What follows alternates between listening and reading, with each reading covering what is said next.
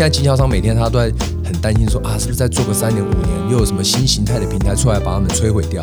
嗯，那我们这个时候就是应该先一起趁我们大家生意还 OK，还过得去，嗯，然后你的知识、你的 know how，你都还有战斗力的时候，哎，我们赶快来做。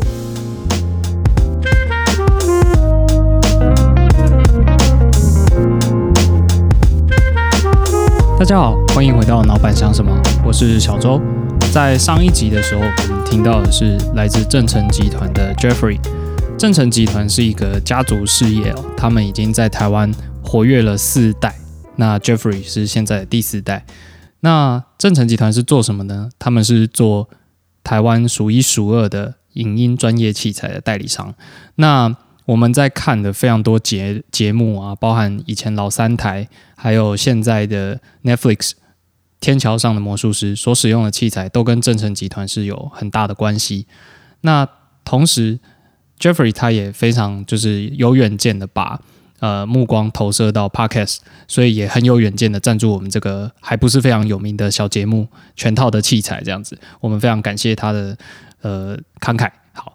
我们觉得呢，这个器材不是他给我们最最最棒的礼物了，最棒的礼物是他个人的商业智慧。我们在上一集的内容中就听到很多很很令人感动的信念啊，包含他来自他爸爸的一个传承，叫做管进去。所谓管进去呢，就是说在很多细节上，包含产品的细节、品牌的细节，甚至财务上的细节，你都要作为老板的人都要能够比员工还要再懂一点，你才能够真正的达到管理的精髓。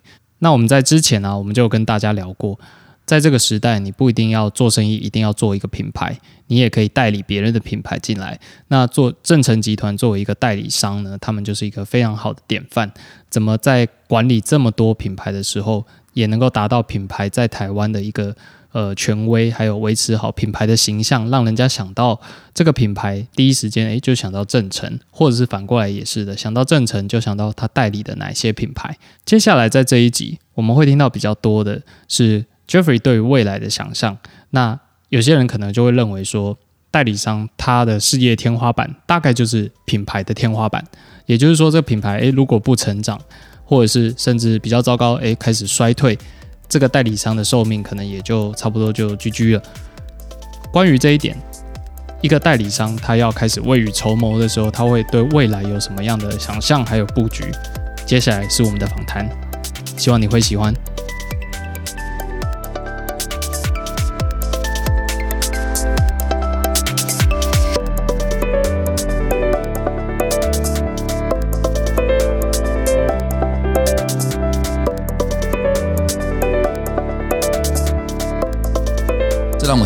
故事哦，呃，我们有一个好朋友，呃，是张家，就是以前搜狗，搜狗以前是张家的哈，那被被拿走了之后，他他那个爸爸跑去啊，张爸爸跑去北京啊，在天安门广场里面开了一个北京最大的百货公司。啊，因为我们跟他们家的呃的女儿还蛮熟的这样子，然后然后我那天就跟张爸爸说，哇，你人生到四十五岁才第二次创业，然后在台台湾的收购全部都被拿走了这样子，你到这边自己重新创业，开第到是中年再创业这样子，然后这么的辛苦，每天也是工作十几个小时，他那个张张爸爸也是很厉害，对冷气孔啊，哪边要就是门要怎么，就是细节就跟你爸一模一样，他现在已经六十几岁了，然后就说你。让自己这么累干嘛？其实你已经拥有那么一辈子用不完的财富了。张爸爸就讲一句话，我到现在都还记得，因为就是你刚刚讲这个，让我想到他张爸爸，就是他说他最感动的就是他觉得这是老天爷给他最好的礼物，让他儿子女儿在成长的过程里面看到爸爸是多么的辛苦的工作。所以他那两个儿子以及这个女儿，现在也是对百货服务业非常的细节，非常的懂，真的是管进去，连厕所上的名字哦，他们员工两千多个员工在那个百货公司里面，每个名字都叫得出来，哇，很厉害，不简单。那个啊，因为我我跟那个女儿 Crystal 就是走进去地下室，然后地下阿尚在变笨手，他就跟阿尚聊天聊起来了。就觉得当下我是惊讶的，就是就是身价这么高的的人，然后竟然就是对，就是可以真的细节管到，所以可是他的那个中间那个身教，就是我觉得是任何父亲可以给小孩最好的礼物，就是就是就是那个勤奋工作，然后找到热情，啊，我觉得我在这个东西看到你爸爸传承给你的这个东西，我觉得非常的感动，这样子。但是感动完了，我要问一些比较尖锐的问题了。好，OK，你呀。刚刚听到一句话，我觉得很棒，就是说做到原厂自己也没有把握可以做得更好，这就是把代理商做到这个极致，就是哎无法被取代性啊。对，所以所以刚刚就是说，哎，今天如果原厂可能也没有办法那么 sucky 给我一个 road 这这个东西这样子，这么好的这种东西，那那所以你的通路的，我发现它不只是量做好而已啊，你通路的多样性其实你也做得很广啊。然后我也发现你要做一件事情，刚刚你有稍微提到，就是说你本来是要做 B to B。就是，然后现在开始要做 B to C，你对于转型这件事情，我也觉得说，你怎么看待？就是说，这个 Podcast 这个市场，它有办法做到 B to C 吗？就是，就是，哎，它有成长的可能吗？你们怎么看这件事情？我像 John 你的提问真的是非常好，因为呃，像譬如说这个通路产品的多样性，我觉得是。代理商啊，我先分享一下，就是说代理商有些代理商，譬如说过去很多代理商，他可能代理一个很厉害的产品，好哇，躺着赚三十年。可是我们讲说，其实很少有品牌可以做到百年品牌。第一个，这个品牌可能有一天它被竞争掉，嗯，第一个风险。第二个是说，可能啊，你做太好啊，他觉得说全球化的布局的脚步，他觉得他也可以来做。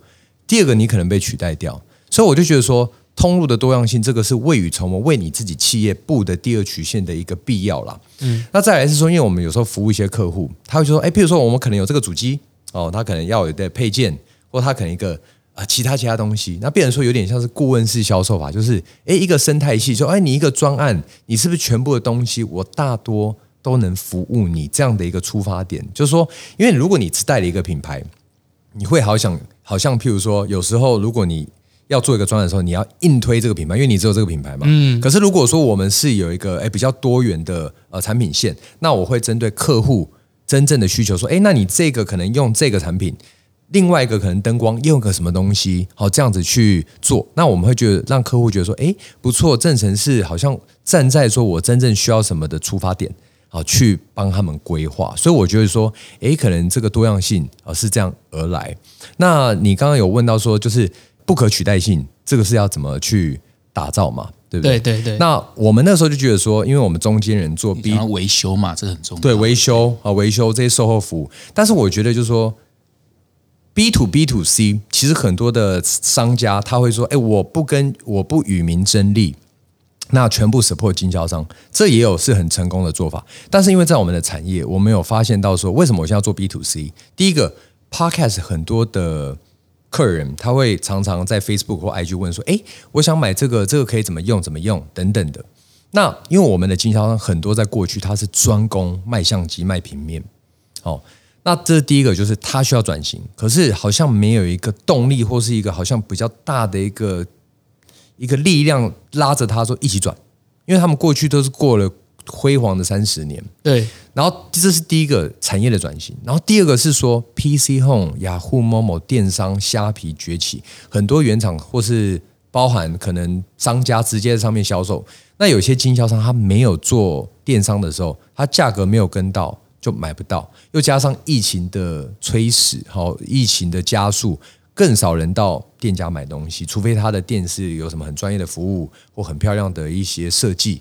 那它更难吸引到消费者走进去，所以我我刚刚讲到说，我想做 B to C 这一块是说，第一个你做 B to C，你可以拥有比较所谓的 DTC 模式嘛，Direct to Customer，你可以掌握消消费者到底要什么。但是不与民争利这块，就是如果我现在说要做 B B to C，在二十年前绝对被经销商骂到臭头，就说哎，你正才跟我抢生意。可是我现在认为是说，做 B to C 是什么？要协助大家转型，因为第一个是说。经销商现在他们有些就觉得说生意都那么难做，我还要拿钱出来做什么旗舰店、复合店？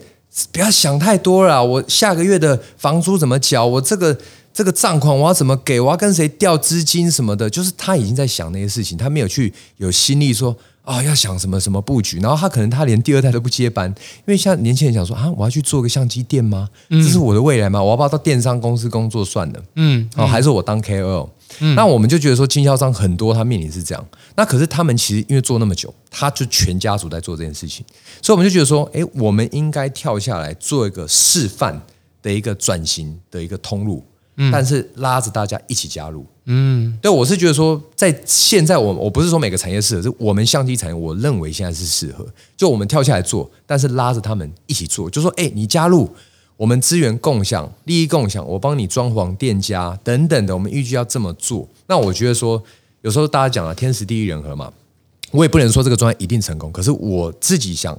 这么做，那我是希望说，透过这样的转型，第一个我们自己真诚转型，但我们的转型不是我只有我自己好，我转型假设有成功，我拉着经销商一起加入，嗯，也许未来我们这个通路有什么机会啊？嗯嗯嗯，好，真的大家能够做好啊，有一个消费者对我们的品牌认识度、忠诚度，哎，大家有一个再生机会啊。嗯，那我是觉得说，因为现在经销商每天他都在很担心说啊，是不是再做个三年五年，又有什么新形态的平台出来把他们摧毁掉？嗯，那我们这时候就是应该先一起趁我们大家生意还 OK，还过得去，嗯，然后你的知识、你的 know how，你都还有战斗力的时候，哎，我们赶快来做。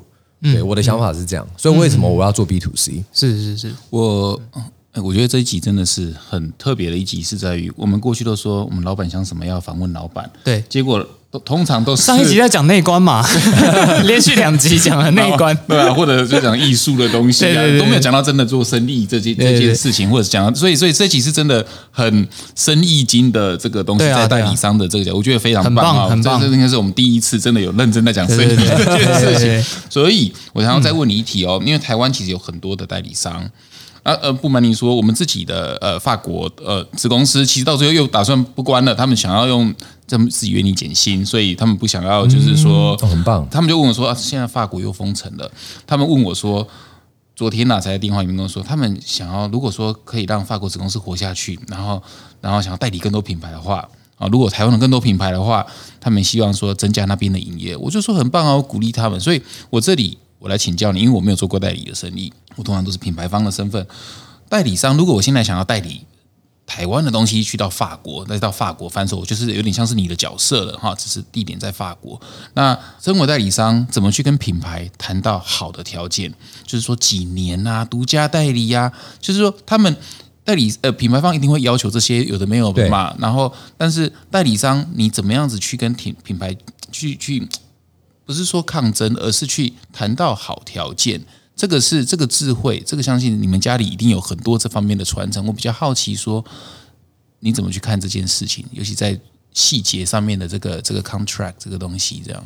像你刚刚有讲到说，法国的子公司他们现在诶继续去延续嘛？那我自己有呃一些看过一些我们代理的品牌，他在某些的国家他自己有做。代理商就是他自己的子公司做代理商。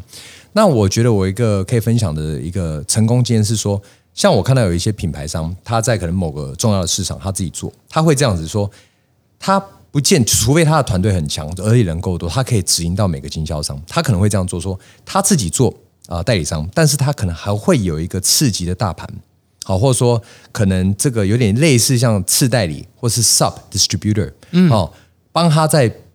吃一些库存，然后有些他跑不到的通路，让这家去跑。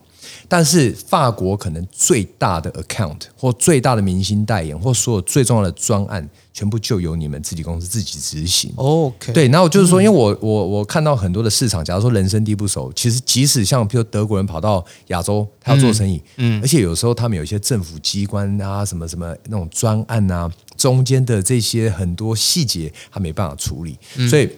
而且有时候有些地头蛇，这为什么叫地头蛇？有它的原因，它就是当地生根呐，它当地人脉啊，什么哪一条街有什么商家，哪一个老板他有经营哦。那我觉得说，我看到有些原厂他是他自己做，但是他不完全直营。他等于说，表面上他自己自己是代理商，可他还是有个很类似代理商的角色帮他运作。那他分润给他。那像我最近在台大 EMBA，我有跟一个半导体的前辈学长学习到说，像他们一个月的营业，他会分，譬如说三成哦，他给这个自己直营。啊，因为他可能直营有些通路或百货公司啊，或者说可能那个厂家，他的 payment term 是六个月以上，那他就说不要全部的 payment term，他有些是中小康自己做，那六个月 payment term 他。自己接收，但是其他七成呢，他给代理商，等于说代理商他跟他结账可能三十天，他就先收代理商钱，但他额外多给代理商可能十五趴、二十趴，让代理商赚那个钱，可是代理商再去吸收其他客户的六六个月的 term，那这样子它整体算下来还赚更多，所以我觉得说这个模式是 OK。那我觉得说，因为像有些品牌，它可能除了代理它自己的品牌，它因为它有了通路嘛，那像您刚刚有提到说，哎，有些可能亚洲品牌，哎，在法国发展，我觉得因为通常啊，亚洲品牌想打欧美，哦，美国可能大家会去，但欧洲它那个每个国家都不同的风俗民情。所以我觉得应该只要你通路，而且你法国公司那边有，应该很多品牌会愿意进跟着你的通路一起过去。啊，那我这里帮我自己宣传一下啊，我们法国的子公司现在，如果你们有台湾的品牌想要进去，而且而且我们跟瑞士的关系很好，应该说整个欧洲国家现在只剩瑞士的景气最好，啊，其他国家都封城了这样子。那我们跟瑞士的呃最大集团还有他们百货公司的关系很好，所以你们想要上架瑞士的百货公司的话，那请来找我们左健拉的这个。公司啊，来跟我们合作，我来帮我们法国子公司拉一下生意，这样子是是是太棒了，太棒了。对，不过哎，我觉得刚刚在说那个子公司做主要的，应该说门面上是主要的代理商，但是底下还有一个次级的，对他可以帮你做你做不到的事情的，就交给这家做。对对对，我我想商业智慧很有趣，很有意思，其实很好玩哦。就是方法都是人想出来的。对对对，这个就是真的是呃，我们以品牌方角度是不会想到的事情，比较不会想到的事情。还有另一点，我比较好奇的是啊，假品牌方一定会要求说，你每年要成长多少？对不对？然后你如果没有成长到这个东西，你就失去了 exclusivity 这个独家代理权。对啊，那那那品牌方永远想要去有这个脱逃的条款啊，这是品牌方的思维。如果做不好，我就换人这样。对，那当然，除非你做到像你刚刚说的无可取代、无可取代的地位这样子。可是对于一般不是这么精密仪器的产品啊，可能是消费性的产品，可能就没有维修的这个这个功能的啊。的这一次性消费的产品就没有办法讲，像我们面膜保养品。这样子，那你对于这个东西，你会今天如果说你是就是所谓代理商的话，你会怎么去保护自己呢？因为你很怕就是发生像 Remova 事件，嗯，到台湾做的这么成功，结果公司卖给 LV 集团以后就只被取代掉，这是这是我相信很多做代理商的一个一个心目中的痛，怕做的太好，也怕做的不好。我我这个我很有一些我个人的想分享的，因为我我觉得啦。很多代理商跟原厂开会的时候，原厂都会说：“哎呀，这个今年我们这个去年做多少？我们今年的展望是什么？好，我们有什么新产品？所以我们预期业绩，哎，我们希望你们能成长多少？”我有发现哦，可能在不管在欧洲或是亚洲，很多很传统，我看到其他同行，他们跟原厂开会的时候，他会摆出个态度说：“啊，我跟你讲啊，生意很差，不好做啦，这个。”啊，你以为市场这么大吗？哦，诶，我们已经做到怎样怎样怎样哦，等等等等哦，然后啊，今年哦不要再下滑多少 就好了哦，以退为进。通常我自己的经验，嗯，品牌方不喜欢听到这样，嗯，不买单，不买单。那我自己的分享是因为其实我本身很业务型人格，我我也有一种某种程度的，我不知道能不能讲算乐观乐观乐观主义者，但是。我未雨绸缪，可是我我常常会反观说，原厂在讲这件事情的时候，我都会有个立场是说，我觉得我们公司没做到极致，就说，我觉得世界上没有不能卖的东西，可能是价格或你的话术或你的策略，所以一定是我们公司没有做到很好到继续成长。因为我自己有时候常会 re 跟我的团队 review 说，我觉得其实应该原厂讲的是做得到，因为你你去分析市场，你真的把 data mining 拿出来，你真的全部客户都有做到吗？嗯，不可能。绝对永远都有成长空间，所以我有时候我团队也会很头痛，就是说我们有没有要这么拼呐？嗯，对，可能就像刚刚讲的，可能也许我现在三十几岁，我是一直哦很冲劲的人，所以有时候我把团队累死是真的。所以我现在在人事布局，我反而就招募更多新人，让大家不要那么累。那其实我们真的在影视产业是少数一直在拓展的公司。对啊，所以我等于说我以代理商，我会跟原厂谈判是说。OK，我跟他很仔细分析，我不会去跟他讲那种什么很悲观乱讲说啊什么生意不好做，我会说，OK，我们今年做了什么什么，我们实际上譬如说哦，我们跟 Netflix 台湾拍片啊，或者说什么呃艺人合作等等的，然后我们什么布局，那在明年我们预计还有什么我们可以在更努力的策略做下去以后，我们可以譬如说他要求成长十五趴，可是说我们真的这些数据都拿出去，然后我们也要求自己要成长，我们可能可以哎成长到十趴，可能还差五趴。那我觉得这样的谈法，原厂就会觉得，哎，好像第一个你对市场真的够了解，不是说那种有些外商大公司，他就一个 C 经理人就是讲个数字，就是要求你做，你大家会切磋一下那个策略。那我觉得通常这样比较合理的谈法，原厂比较会接受。哦，即使说你真的是趋势所所影响，这个产业是下滑的，你下滑也有合理吧？啊，譬如说你有些老代理商，他就跟原厂说啊，这个绝对下滑六十八，然后讲不出理由，嗯，哦，这个就等着被换，嗯，一定会换的啦，一定会换，因为你就算下滑六十八，别人也可以做到只下滑八十趴，呃，下滑五十趴而已，或四十趴，嗯，没有那么严重嘛。所以我们一直都是在 push 自己公司，说如何帮原厂做到最大化。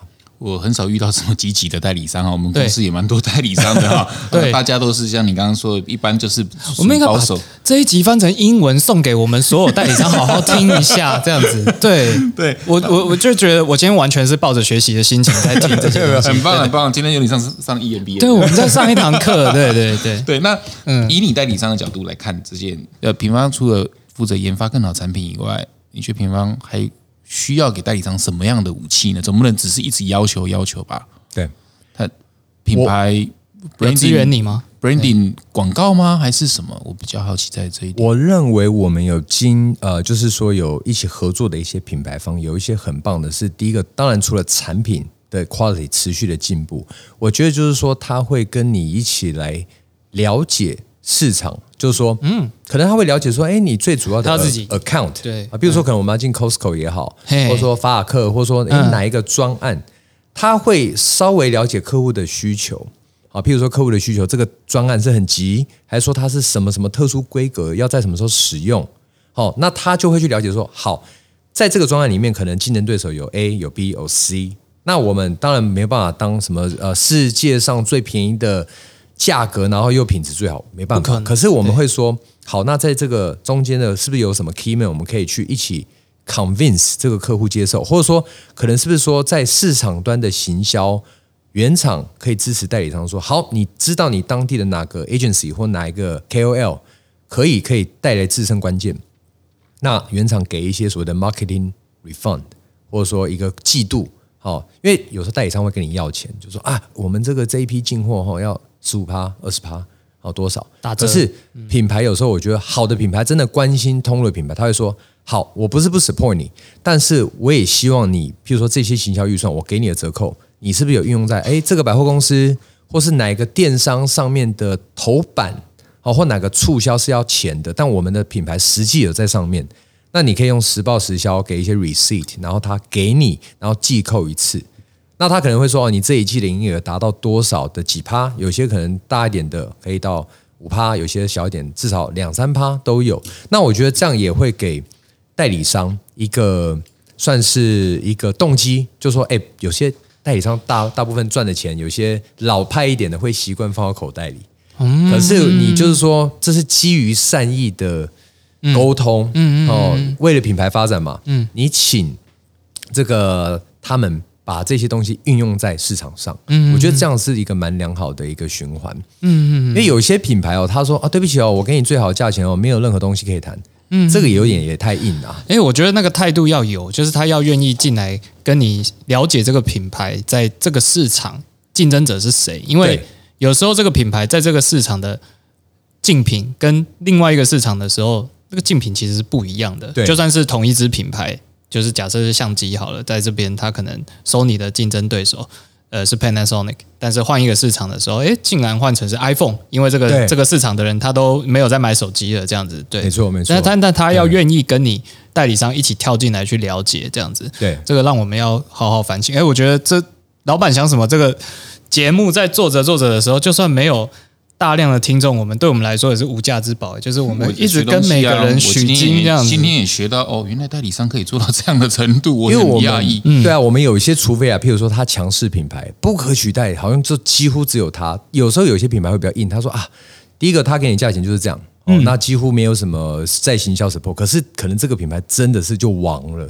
他就是真的业绩第一，而且大家抢货也有这种状况。但是我们也有遇过真的及时来抢货，他还是跟你沟通。那我觉得身为代理商了，大家会喜欢有一种那种家族对家族式的那种沟通，就是说他很重视跟你的关系，他会觉得说啊，比如说有些代理商就跟你讲说，哇，这样感谢你 support 我们，哦，有些他很规模，他全家族都在帮提提人工作。那那种建立出来的那种关系，尤其很多日本厂商会跟他们代理商，就是这种常年经营的关系。哦，我觉得那个很感动。有时候大家就好像一个，我懂，我理解家族朋友这样子。那可是有些，譬如说我刚刚讲的那种专业经理人，他就比较冷血一点。那种那种代理商就会比较心寒一点。当然还是得卖啦。可是我说，如果当你公司规模又大，但是你对代理商又好像。好像个常年的好战友、好伙伴，我觉得代理商都会很认真做。嗯嗯嗯。啊，我这里再问一题，我觉得比较难的一题，因为昨天就是被问到这一题。你的 view on media，就是说，就是昨天一个新加坡的一个公司啊问我，就是说，你对于未来媒体，或者是你现在对于媒体这个东西的看法是什么？因为你们经历了很多不同的媒体嘛，媒体跟你们息息相关嘛。对啊，对啊，就是媒体的大趋势发展嘛。也可以，或者是你的 view，你的观点 OK 是什么？我自己认为哦，这是纯粹我个人观点。我认为媒体会持续发展，而且它的变形会更为快速。那我觉得过去就像一个，譬如说电视台哦，那可能这个广播电台哦，它是哇，这个一个专业的组织，而且那个金额很高的投资。那我认为其实那样的媒体在未来也会持续存在。那譬如说，我们现在大家都知道自媒体，诶。这个 podcaster、YouTuber，每一个人，素人到明星，他可以拥有自己的频道，不需要说一定要说某某电视台的哪一个时间点的节目，请这个艺人主持的频道，他随时全世界大家想看他的频道，他就到 YouTube 哦，或者到 podcast 的这个上面点他的内容。所以说，现在的艺人也好，他演戏以前会担心说，啊哪个市场的票房怎么样？可是你现在上平台，全世界的观众都看得到你的 content 就。被看见的几率提高，那我觉得这样的自媒体，无论它未来是以 podcast 形式、YouTube 形式，还是又有个什么新媒体的平台哈哦出现，我觉得它会一直持续演化，而且我觉得还会更扩大。你觉得个人化是一个不可逆的状态？对，但是我觉得个人化跟譬如说，大家有些主流媒体说啊，这个以后会变，就是全部被个人化取代，我觉得也不会，因为譬如说我们现在讲 podcast，那 podcast 大多可能是说大家呃事件啊，譬如说国际事件。结束以后，大家分析一些事件，消化以后，他整理好的优质内容提供给大家。可是现在还有没有 podcaster 是说，当天一早，嗯，我们大家半夜在睡觉的时候，一看到什么新闻，然后他个人观点的早上一早蹦，然后就一个 podcast 节目出来，可能未来会未来会有。可是这些新闻媒体，它是有个很专业的 team，已经收集好资料。这个目前来说的自媒体还没有办法有能力。做到那样，可能未来会不会有点 merge 在一起？是说，诶，有一些电视台或者说大媒体又投资了某个自媒体，有点变成一个 group，然后但是那个自媒体处理某些观点，那主流媒体在处理某些可能比较官方的。嗯，听起来有点呼应到你刚刚的世界观，就是你在讲代理商跟那个就是小卖家之间的关系。对对对，我觉得他可能会有一点，就是各有各的发展空间。对，但是我觉得小的卖家或小的媒体绝对未来会更大发展。但是主流媒体不会是不是不会不见？那主流媒体也会投进去这种比较 niche 的这种。我我觉得也会，因为他等于他的触角会布局嘛。嗯，那我觉得像我自己之前呃，我那那部片大家应该都知道，就是 Avatar。就是《阿凡达》，《阿凡达》其实它里面有一个很妙的技术，是说那个阿凡达星球的人头发插到树里面，所有的数据可以下载。对，它那个是一个非常厉害的一个技术。我认为未来就说，因为你看现在手机或很多的这个媒体所有的拍照记录，以后一个大中心啊，大数据中心可能就真的这个网络就哇，所有的东西上传上上面，那把人类呃不管是发生的科技的啊新闻，然后所有东西。我觉得那个未来的媒体应该会更厉害，因为大家的需求提升嘛，嗯，而且就是所谓的资讯不对称的这件事情，嗯，会一直被挑战。嗯，那现在又有区块链的技术出来，那我知道有一些新形态平台，他会说，哎，这个去中心化的这种这种影像的平台也一直在产生。嗯嗯，所以我我自己认为我是看好媒体的发展，而且我我最近有提到的一个观点是说，像呃今年的 CES。电子消费性大战，嗯，大家去看那个很多的电子商品出新新产品啊，新品牌。可是因为疫情没有办法过去看，代理商不能过去看，消费者没有办法到现场看。那这么多品牌，这么多产品出来，到底消费者未来到底要买哪个产品？这么多手机，这么多家电，这时候就回到网红经济了。他一定会去找他信任的 KOL 去看。哎，哇，那这次这个大展出来以后，呃，三十个品牌里面，哎，KOL。推广了这两两支品牌的哪几个商品，嗯，然后他经过他信任的 KOL 推荐以后，然后他也许会再去店里面试一下，然后最后结账，嗯，所以我认为 KOL 它有点变成广告。公司的性质也会越来越多，嗯，所以我觉得所谓的 KOL 带货，嗯，KOL 推荐，啊，网红推荐这个经济应该还会在成长，嗯嗯嗯，我我听到了热情，嗯，我听到了你口中的热情，然后就觉得说。仿佛未来你想要做的东西很多，对，就是我本来要问你最后一题是，呃，你未来想做什么？还有你的瓶颈在哪里？我觉得好像你都不用回答，因为之前就回答到了，就是你你并没有觉得有瓶颈。我觉得有啊，其实有啦，我可以分享哦。你说，你说，好奇耶。我我其实我我我想做的事情，我现在慢慢有一个蓝图了嘛，就是说我想在这个我自己的这个领域，好打造，就是说所谓的这个有点像影像。设备的一个通路啊，所有的 YouTuber、所有的 Podcast 喜欢创作的这些消费者，他来到我们的通路，不论是我们直营还是跟经销商连锁加盟的，他可以取得一些好的推荐、好的产品。因为你你打电话到 Amazon 或是 PC，没人理你嘛。嗯。可是我们想打造的一个销销售体系是，哇，随时真的很专业的人服务他，电商也可以，线下也可以，专业的体验。是不是有点像 Zappos 这种鞋子？就是说，你还可以跟他讨论，就是说，你现在是什么形态，什么东西最适合你？这个对，其中一个功能，我们想绑定这个服务。对，它就是在这个我们的商品平台，它可以有不管透过 Line 也好，还是说我们的一个呃 Chatting Box，它可以找到它专属服务人员。那比如说，哎，这个相机这个镜头。怎么接哦？弄起来，然后有没有什么问题？配什么灯光？然后我们的人可以跟他互动。我觉得这个很棒，因为让他觉得说有人性化的体验。但是他在线上又可以买，线下又有专。只要是想要经营媒体的人，就会想到正成集团的这个这个服务。对我现在是慢慢往这发展，但是我的瓶颈是说，目前这是我的一个蓝图，但我的蓝图怎么让我的 team 大家一起有共识？然后再来是说，这个人才怎么找？嗯，哇，这个找人才要还要找到志同道合哦。嗯，这个一起加入哦，就是说这个是一个难题，所以就是说团队的建立，我觉得现在才知道，哇，嗯，是一个大课题。因为跑通路出去，出去跑通路是一种人才，但是经营自己的通路，那需要另外一种人才。对，然后我听到的，其实我我我发现你有点像是说，我代理商做久了之后，有点像我我在想另外一条可能的可能的路线，或者是你你常说的企业第二、第三曲线。整合起来有点像是我不能只是做代理商，我现在要建立一个自己的品牌，那个品牌是通路的形式，这样子。没错，有点像这样，对吗？你讲的真的很准。对，这这有点像是给很多人的疑惑带来一个 inspire。我不知道大家会不会有有机会听到这个东西，因为我们很多听众他们，我们之前在节目中就有聊过，说你要做生意的话，你你可以自己做自有品牌，你也可以做代理。那有些人他已经在这两者的状况。已经进行下去了，他已经在做代理了。那他要怎么变成品牌？我觉得你给了一个很好的答案，换一条路走，变成通路，然后把这个通路的品牌建立起来。那以你的来，以你的例子来说，这个通路它的特性可能是它有很强大的维修 background 在，然后它可以提供客户非常专业的建议，而且还可以整合现有的经销商。这可能也是一个机会点，对不对？对，而且很多人会觉得说，哎，做自有品牌啊，做代理可能有代理的瓶颈。可是我之前有听过有个观点，就是说，你做自有品牌之前，你如果有机会拿到好的代理或好的经销权，你是间接的在跟那个品牌商学他所有全球布局，还有他的策略，等于你也在练你自己的兵嘛。因为你的兵，你要出去卖东西，你也要符合，因为你要当他的分身嘛。嗯，无论你是经销商、网红，还是你是大的代理商，是是你必须要融合这个品牌的操作模式，等于说间接的你可以学习到。他这个品牌要怎么销售？对对，当你你自己自创品牌的时候，你就哎比较有经验的。是是是，结合你的世界观，就是品牌啊，代理商就是品牌的分身嘛，所以你要操作有模有样，有点像他对那个品牌本身的样子这样。而且你要很 detail 的去了解这个产品每一个细节，然后服务的出去的那个给人的感觉，要像是这个品牌本来本来的样子。对，所以如果你代理的越多，你照理说应该会学到。从他们身上学到更多的经验，这样子，对对对对。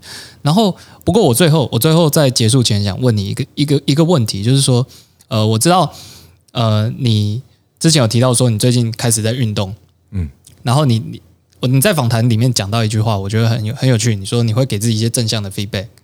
那这个学习你会不会把它应用在企业的经营里面？我我觉得我我试着这么做。因为运动就是说，因为之前结婚嘛，生小孩就有一段时间没有运动，然后去年开始重新，哎，早上六点半起来运动，然后找一个教练，我知道，对，花了半年的时间，而我真的有变瘦，然后看到以前照片，其实也差蛮多的，然后就觉得说，哎，这个不错。那我现在呃，在企业的经营来说，我以前是，我这也可以分享，就是说我我一直着着重于在企业成长，嗯，那。呃，很多的 feedback，我之前忽略到是是内部团队的 feedback。对你刚刚有提到一点，他们可能觉得你很高压。啊，譬如说高压，或者说我们一直要拓展，因为可能老板很有热情，可大家有自己的家庭啊，嗯，大家有自己的人生步调，嗯，那我要怎么把这样的理念跟大家一起有共识，然后再是大家步调可以一起跟着走，嗯，我觉得这个就是我现在要取得的正向 feedback。之前我可能就是说自己哇，我冲啊！冲，大家就冲。那个是大家完全跟你想法一致的时候可以这么做。可是大家可能知道你在冲，可是他有可能他有他烦心的事情在烦的时候，他没有办法跟着你一起冲。哎，他没有办法聊 Loki。哎，对啊，所以我觉得就会有个 gap。那我现在就说，像我可能之前哎要有正向循环，其实在企业内也要。我现在试图的在企业内，就是说，哎，我们在冲的之余，也要顾大家的感觉，是说我们怎么样大家认同这件事情。然后再也是大家工作负荷的了。我想要介绍给你一个团队，叫一块团队。哦，OK，那这个团队我觉得很棒啊，他是我们已经合作大概五五年的五六年以上的，他是专专门在做 work 就是工作坊的。对，那他服务过很多个好公司，阿里巴巴集团。啊，他台他们台湾的台湾公司，OK 啊，然后然后也服务过呃 Starbucks 啊，这些都是经验非常丰富，都都台湾人，啊，只是以前都在国外做。这那辅导的东西是什么呢？但企业更有向心力，企业文化，对，就是把把执行长想要聚焦在未来二十年、十年、二十年后的发展，去把那个意念投射到全部的员工，有一个那个凝聚力。大家知道说我这个战是为什么而战，不是只是拿薪水而战。对，那那那那那个团队的的跟我们很好，我们都已经跟他合作，每年都会跟他们做工作坊，OK，做做 team building。可是 team team building 不是一般的什么 YMCA 啊，唱唱跳跳这样就完了。那那我个人觉得很不错。那他他们呢？他们介绍我这本书啊，我最近也在读这本书啊啊，这本书叫《领导者的意识进化》啊，他在讲说我们人啊，人生有很多不同的阶段。年轻时候的我们会比较，呃，很就我儿子啊，现在十岁，会有个 magical mind，他就是很魔幻意识，他就是天马行空，那是那个那是那个意识。对，然后到到那种青少年时期，二十岁以前啊，哈，就是会变得那种自我为尊。就觉得我感你胸高，我我我自己心心态就是比较固执，就觉得就是我的我的想法才是对的啊！我要去抗争啊！就像那时候杨大正说的，他就是要对抗主流。十七八岁的杨大正，对对对。然后到最后又会变成说比较属于 socialize，就是哎比较跟社会的规范有在一起了。那有些人哦，一辈子就卡在魔幻意识的那一种，嗯，就是没有成长的。日本就叫做中二。对对对对对对，啊，在日本文化中，对，那有些人会卡在自我为尊的意思，那到到老，哦，然后就就是就是他一直都是觉得我跟你盖搞，很多的可能明星或 KOL 就卡在那种地方了，他活在过去的光环里面。嗯，那有些人很多人更多人是卡在这个所谓社会规范的意思，就是就是他他就是遵从主流，他不敢违背，他不敢去去抵抗所谓的权威。他不敢去质疑权威，这也不是那么好。那那更高意思是什么？self author，就是说他知道自己的志向在哪里，他不怕去去挑战这个 boundary，这个这个规范的。那到最后还有一个所谓的内观自自省的意思，我觉得我已经到这个意思了。虽然我事业没有做很大，但是我意思一直一一直一直一直一直跳。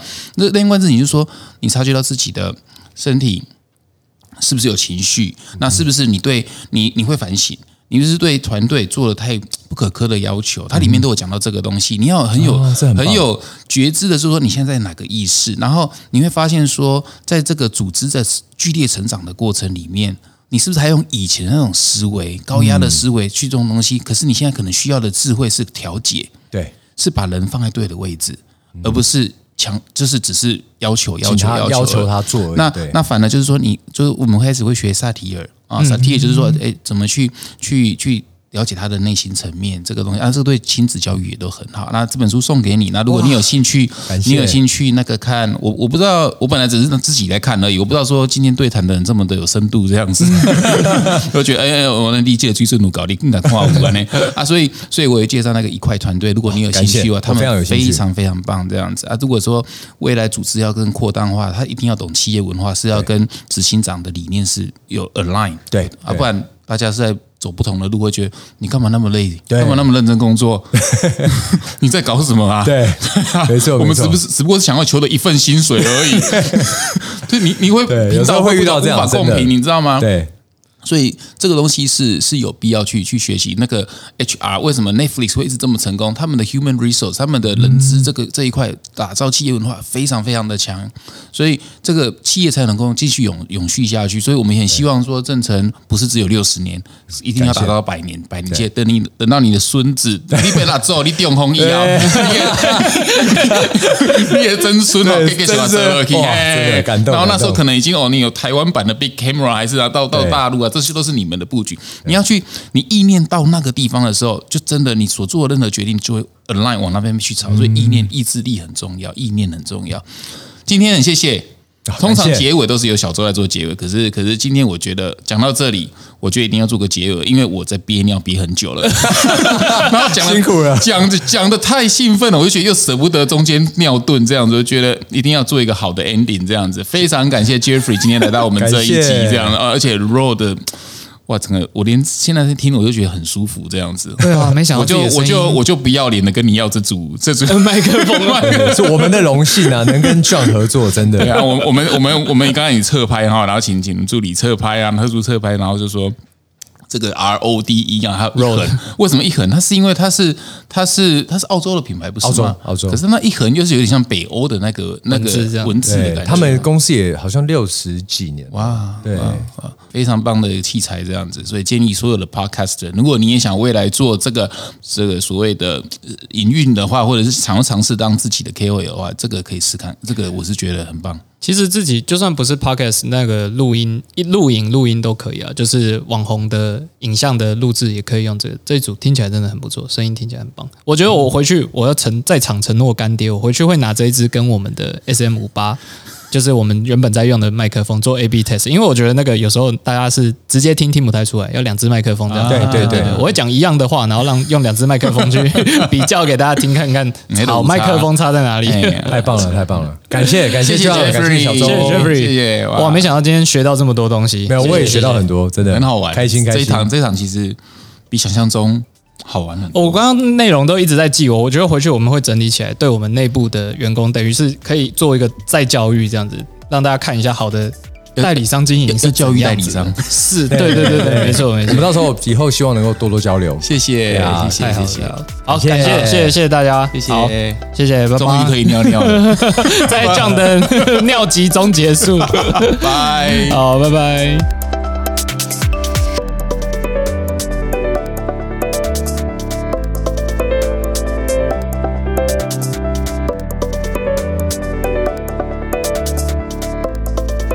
以上是我们跟 Jeffrey 访谈的所有内容。接下来我们来回应观众的听众的问题。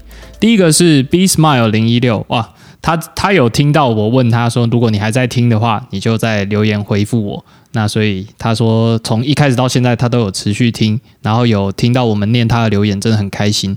那他现在也开始进入中年之旅，所以不管是亲子、夫妻、公司经营管理，都是他这个阶段的议题。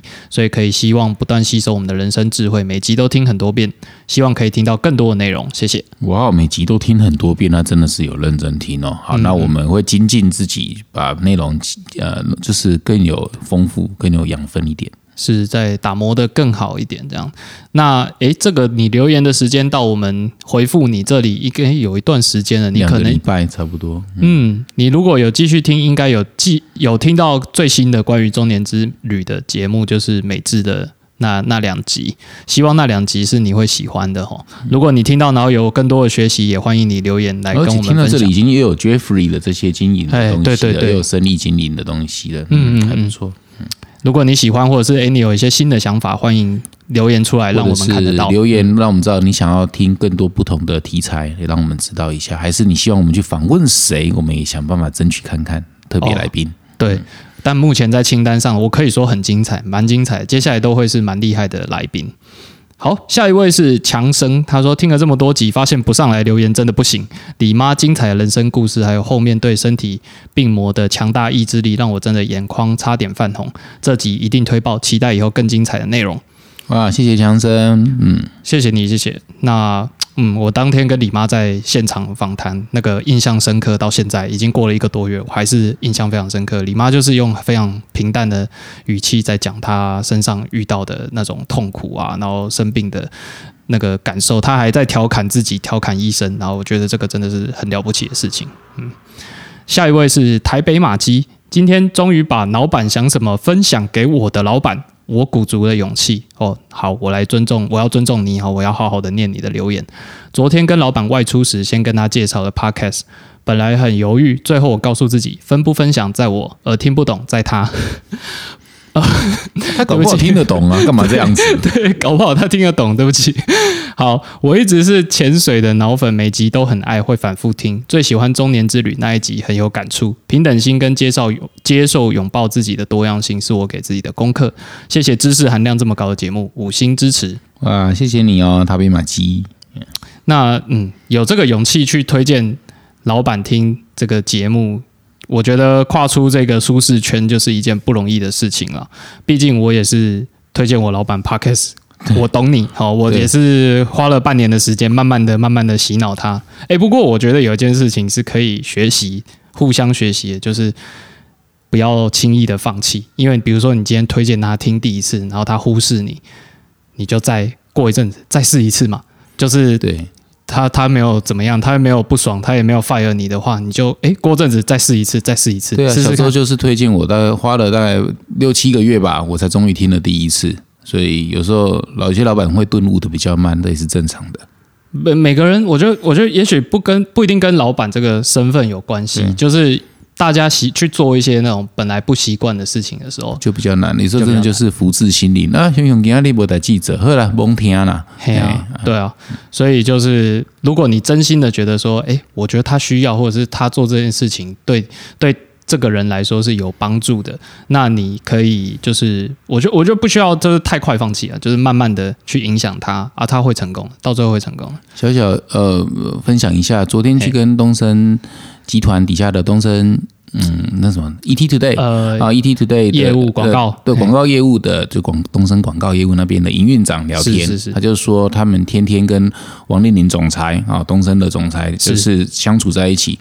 呃，王总裁呢会怎么要求呢？会要求他们的那个写月报，那那每次的月报一定要提到，就是说平常在跟总裁聊天的时候没有聊到的东西，总裁想要听新事物，所以所以就是说，所以他才会把事业做的这么庞大嘛，哈，就是呃涵盖各种领域这样，所以我有些有些人会成功，就是他一直喜欢新取新知识，所以千万不要觉得说，哎，有些人。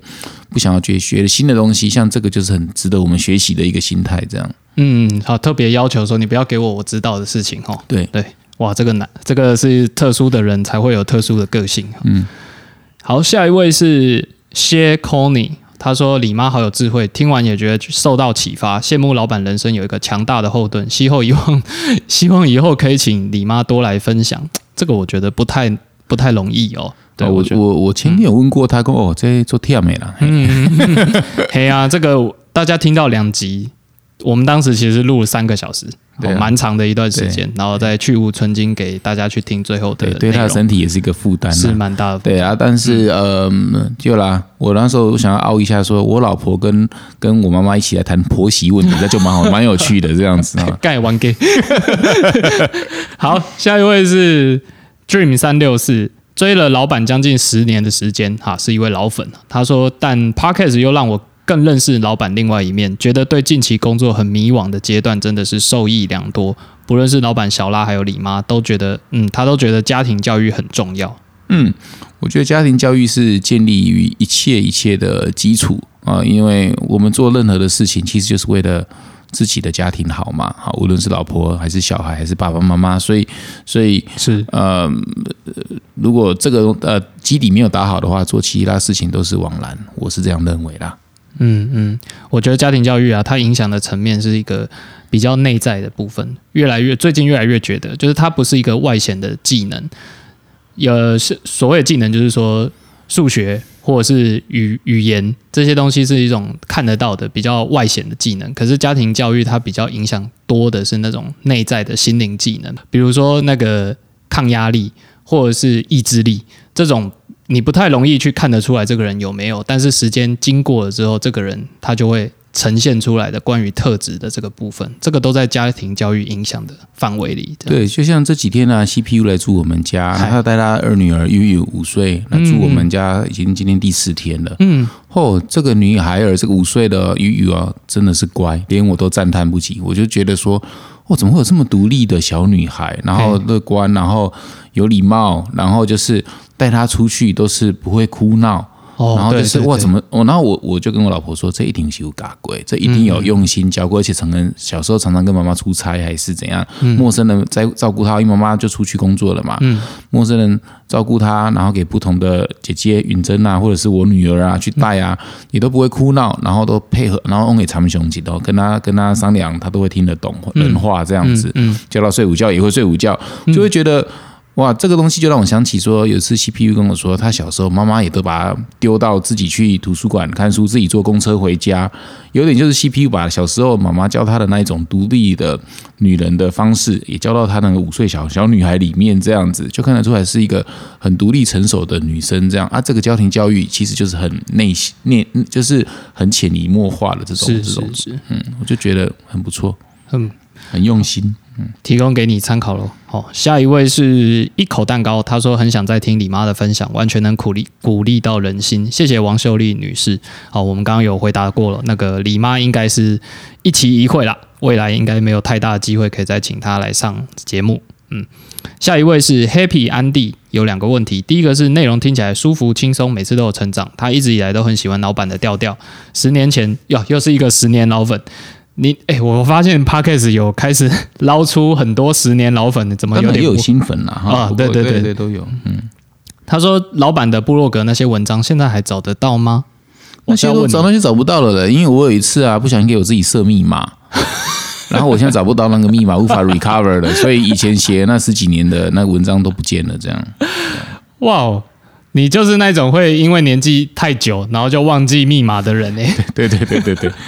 好，第二个问题是父母，他跟父母关系不算太好，也都算是为了钱这个症结点。他说，老板说钱，我我我再补充一下，好好，其实要仔细回去比克邦找出那些文章，写信给比克邦也是做得到啦。嗯，但是我有时候会想到，呃，印象中想到以前写的那些文章，不要说不要说十年前的文章写的，想到五年前的 FB 的文章，甚至是还没有去内观之前的文章，我看到那时候写的东西，就觉得。有点羞耻，有点羞愧，真的假？哎，我会觉得说，真的这个样写话下来，那你看你摇摆，怎么那么骄傲？怎么那么目中无人？怎么那么那么这就是就是讨人厌，讨人厌，然后觉得自己很厉害啊，很会赚钱，然后然后很好像就是目中无人，就是这样子。然后我甚至其实不太想看去去看以前的文章这样子。那当然也慢慢理解到说。二十岁的时候，就是要去挥舞一把刀啊，让这样全世界知道自己的刀有多锋利，这样子。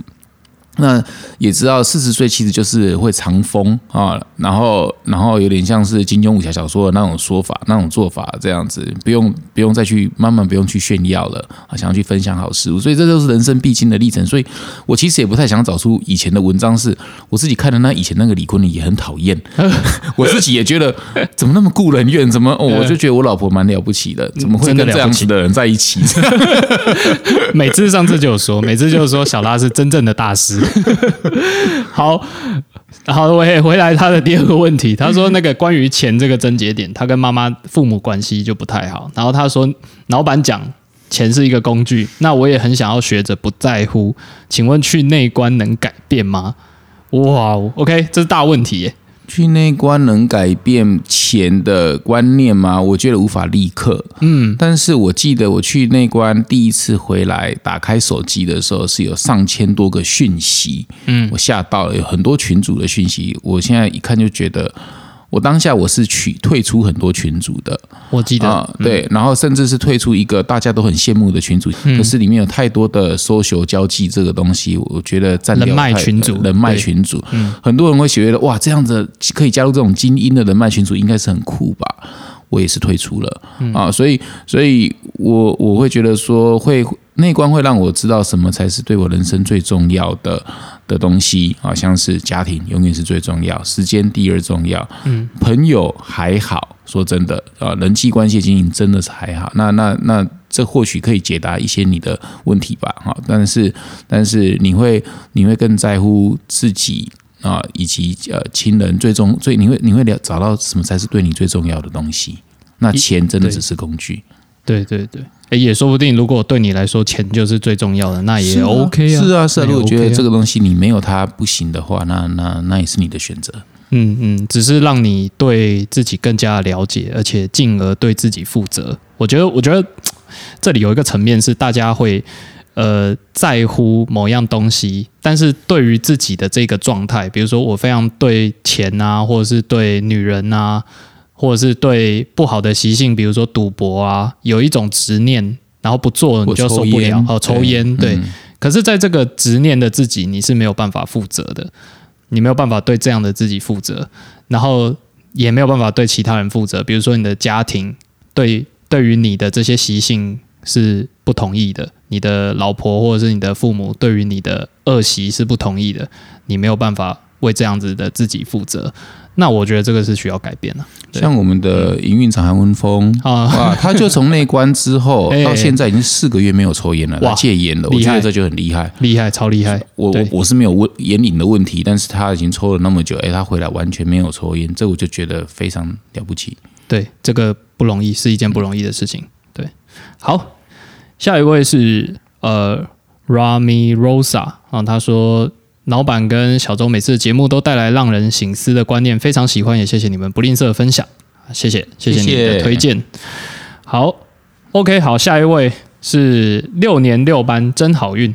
他说：“请问老板左研究，他是想要问左研院吗？嗯，应该是想要问左研院。左研院的用人哲学，台湾企业一般都是设定四十岁以上就算中高龄等于无战力，很佩服李妈跟李爸的。”对人生的勇敢果决，三十九岁就急流勇退。如果当年他们也是一般上班族的话，也能这么义无反顾吗？谢谢，应该是两个问题。好，对，那用人哲学吗？左营院用，因为左营院是我们的研发机构了哈，我们的保养品的工基地，基地这样子，所以。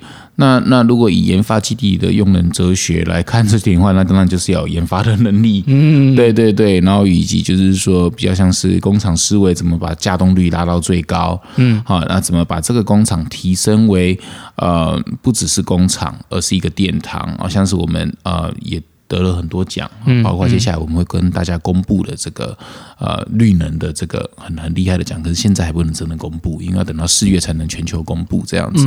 啊，这我们这这我只能说这个奖很了不起，是全台湾只有八个企业有拿到。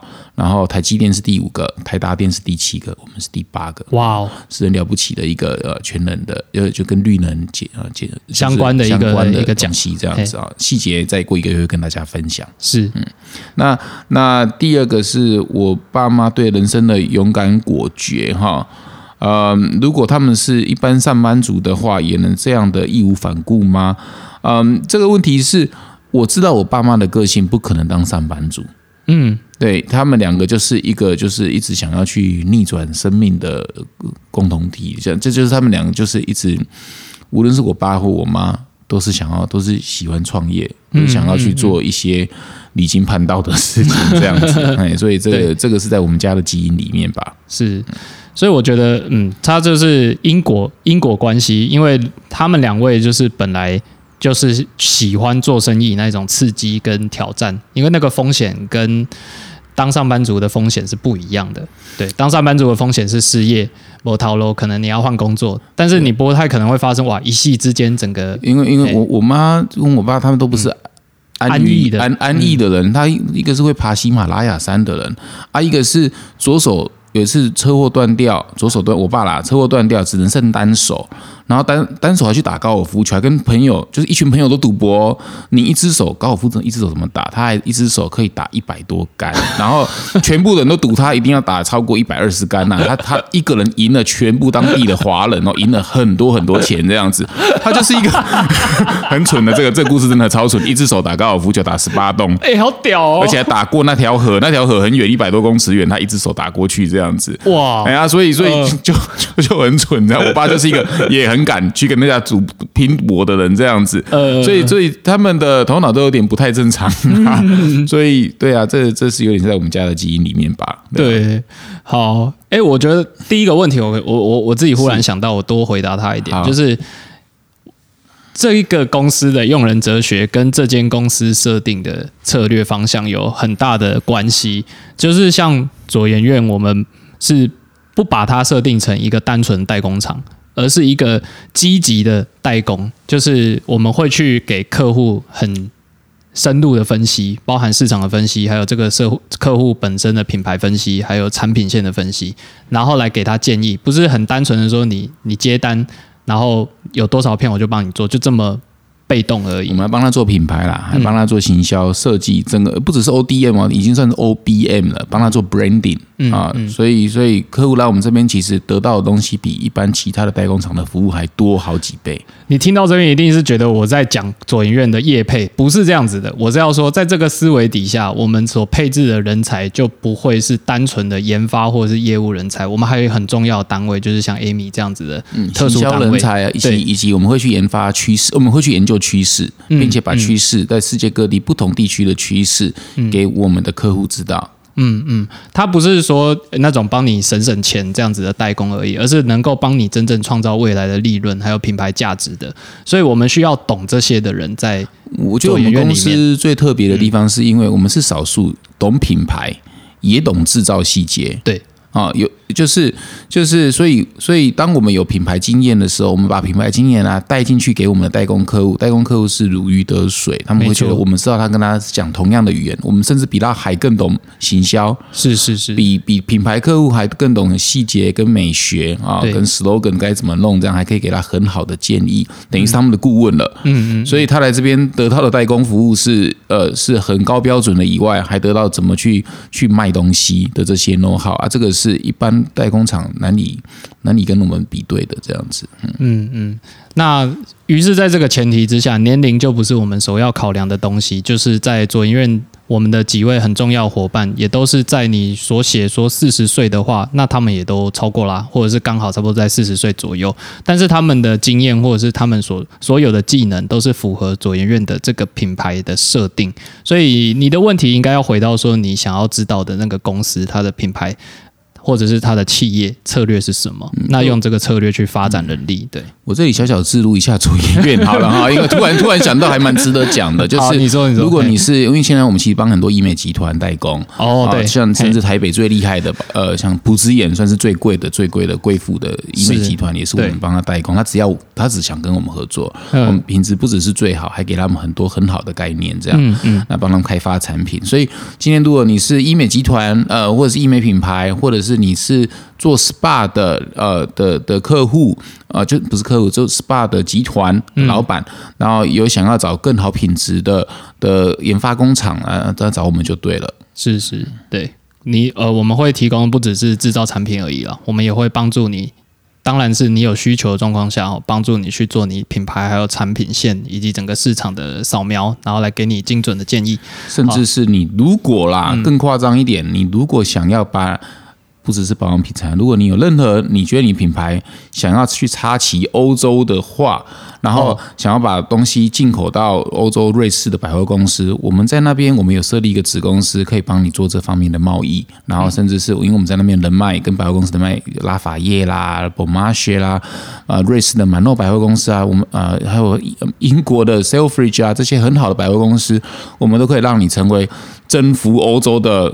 你自己看你自己后面自己填空了哈，什么台湾的什么茶的品牌还是怎样子，我们都可以帮你，或包包啦，还是果干呐之类的，我们都可以服务你这个东西。我们其实越来越多元。嗯嗯，这是走到这个阶段才衍生出来的新的功能哈。好，那以上就是今天的节目了，希望大家会喜欢。那呃，这是本集这集跟上一集都。访问到非常扎实的内容是那个正成集团的 Jeffrey，那很感谢他跟我们分享这些商业智慧哈。那你有没有你有没有发现，嗯，这诶我们在录制后面的音声音其实不是 Rode，对不对哦？对对对，这两只麦克风一下，对，这两只麦克风还是我们原本的麦克风啊，因为我们是分开来做录制的，那所以细节不用细节不用多说，不过大家可以去比较这一段声音跟前面那个我们跟 Jeffrey 所聊天的声音，应该是不太一样。对，那就会发现一分钱一分货哦。